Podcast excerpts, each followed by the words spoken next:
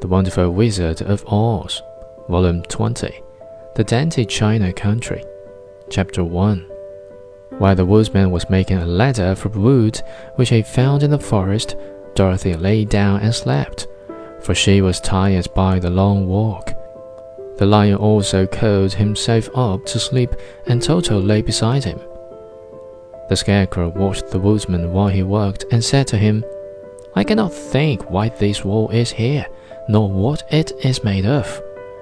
Rest your brains and do not worry about the wall, replied the woodman. While we have climbed over it, we shall know what is on the other side.